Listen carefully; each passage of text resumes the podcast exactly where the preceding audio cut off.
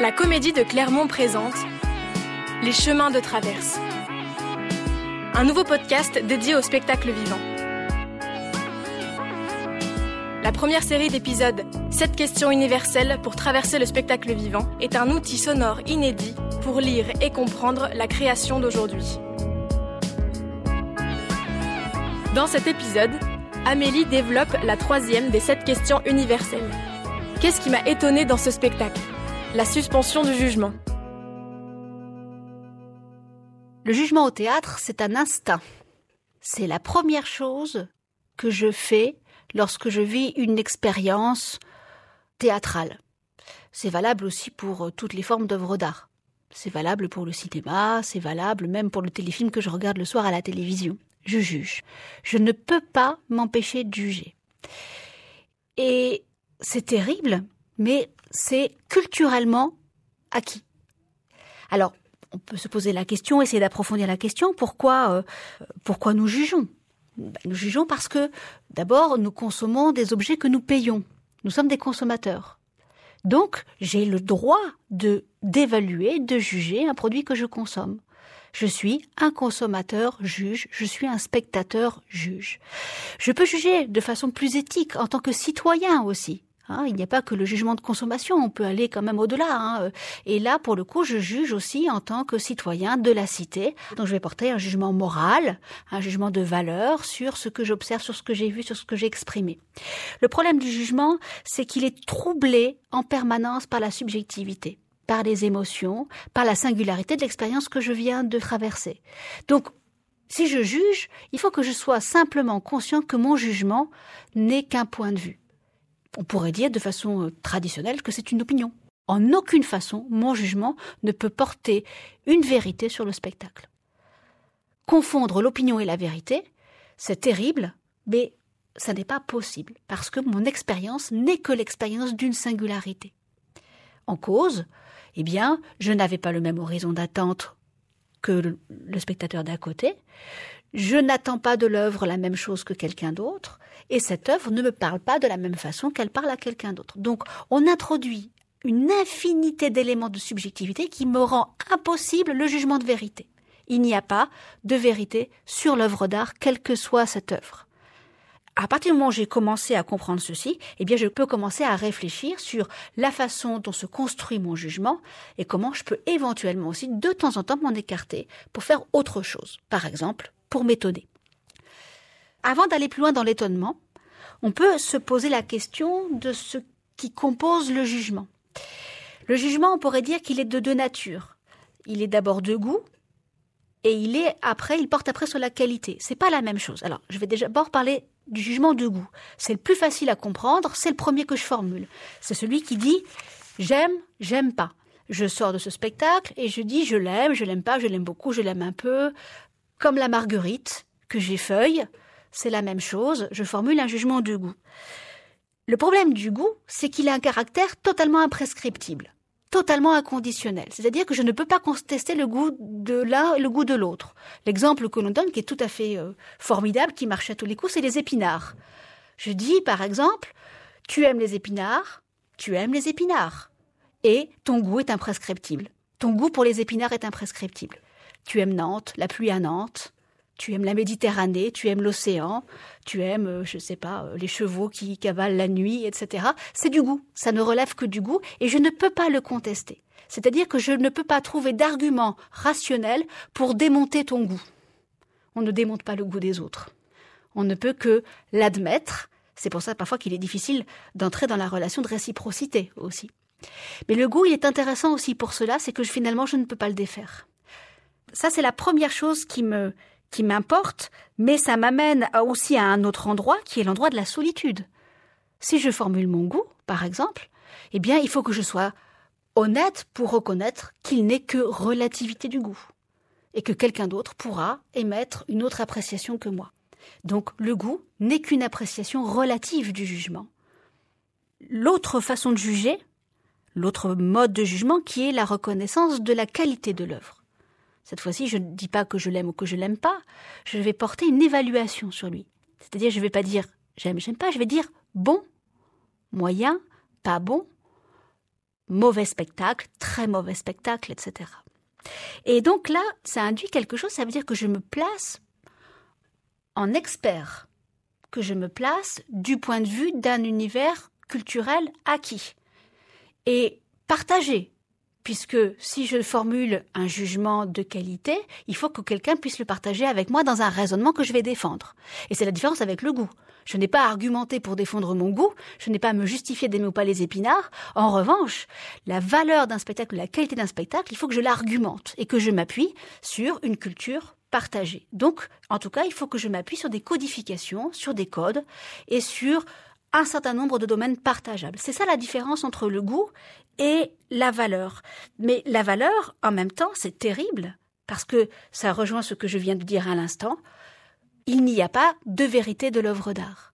Je peux être expert, je peux être scientifique même, je peux aller au plus haut degré de lecture, d'analyse, je ne pourrai jamais trouver la vérité de l'œuvre d'art.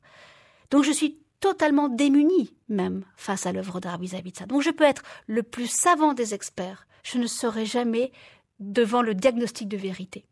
Ça, c'est véritablement ce qu'il faut retenir de la relation du jugement avec l'œuvre d'art, il n'y a pas de vérité, il n'y a finalement que des points de vue. On pourrait peut-être dire, pour terminer sur ce point, que porter un jugement de qualité ou de valeur sur la création contemporaine est d'autant plus difficile et délicat que la création contemporaine imagine de nouveaux codes d'écriture, travaille à partir de conventions pour les déconstruire.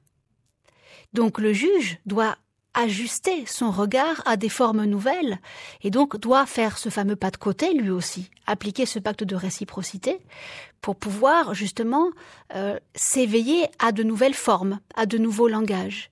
Et c'est là peut-être la mission du critique véritablement. C'est pas forcément de s'appuyer sur les anciennes valeurs, c'est justement de voir le renouvellement qui se produit et de se mettre à l'écoute de ce qui est en train de se produire sous ses yeux. Donc la suspension du jugement, elle peut être très utile à cet endroit précisément, parce que la création contemporaine n'est pas là pour me confirmer, elle est là profondément pour me faire douter.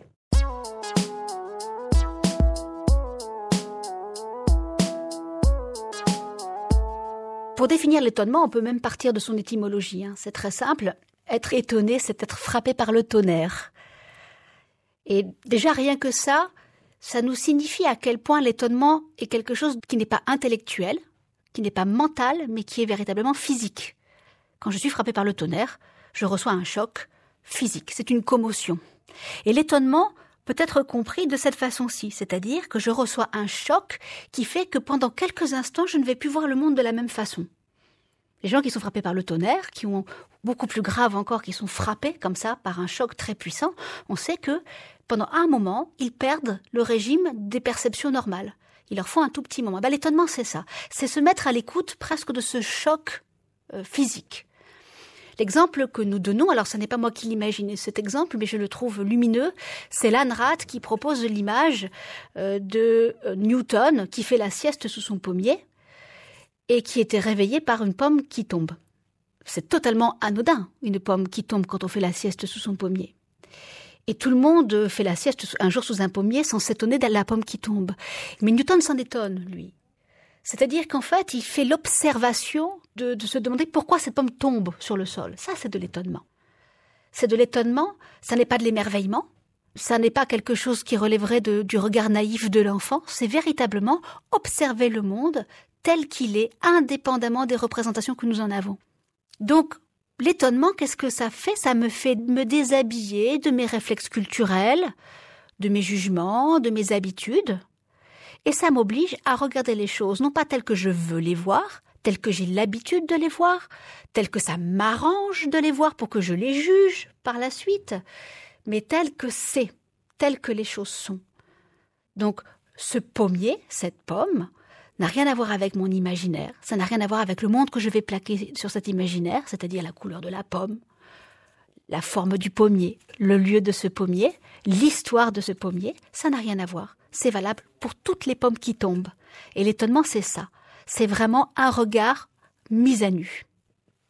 Quelle est la vertu de l'étonnement au théâtre? Eh bien, tout simplement, ça permet de suspendre provisoirement le réflexe du jugement ce fameux réflexe dont je viens de parler, hein, qui nous coule dans le sang, qui semble s'imposer comme une évidence, là, il suffit simplement de se demander qu'est-ce qui m'étonne? Et de façon totalement, j'allais dire presque magique, comme un coup de baguette magique, la question de l'étonnement vient remplacer la question du jugement et nous permet de voir le spectacle d'une toute autre manière, c'est-à-dire véritablement comme il apparaît. Alors je peux donner un exemple tout simple. Par exemple, je suis agacée par le jeu d'une comédienne. Ce jeu-là, je ne le reconnais pas, c'est une façon de jouer que je n'ai jamais vue, qui me dérange, et j'aurais tendance, parce que cela me dérange, à le juger. Je juge d'ailleurs très souvent quelque chose que je ne comprends pas négativement, et je m'en débarrasse par confort, un peu par paresse, puisque le jugement est beaucoup associé à cela aussi. Si je m'étonne, tiens, c'est étonnant comme cette actrice joue. Et là, j'ouvre un autre champ de mon regard quand je fais cela. C'est étonnant parce que son corps ne se place pas de la même façon. Euh, là, je vois que ses gestes se déploient d'une autre manière. Ce déplacement-là est surprenant et j'observe des choses nouvelles que je n'avais jamais vues. Et faisant ceci, finalement, je nettoie mes yeux. Je nettoie mes yeux de toutes les représentations qui précédaient. Et j'entre donc dans le langage contemporain, dans quelque chose de nouveau qui m'est proposé. Voilà un exemple, par exemple, d'étonnement. Ça marche pour toutes les formes d'arsenic, la scénographie, la proposition de texte, tout, tout, tout, ça marche pour tout.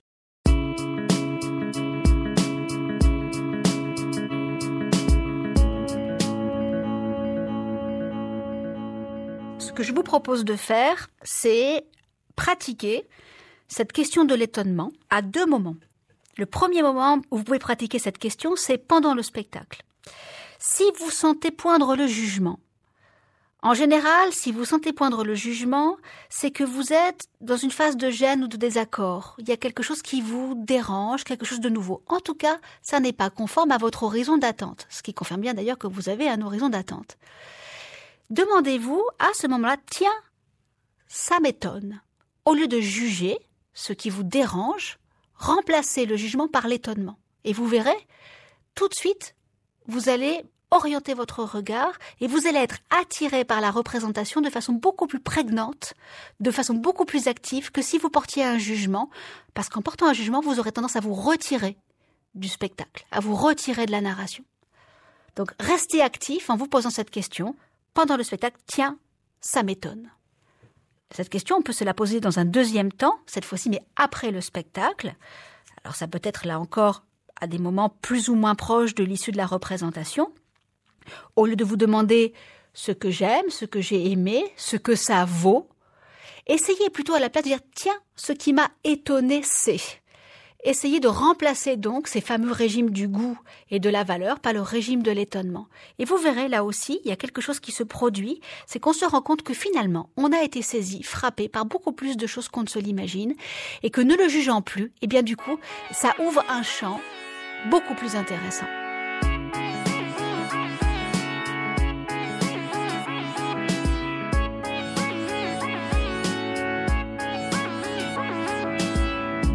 Vous avez écouté Les chemins de traverse.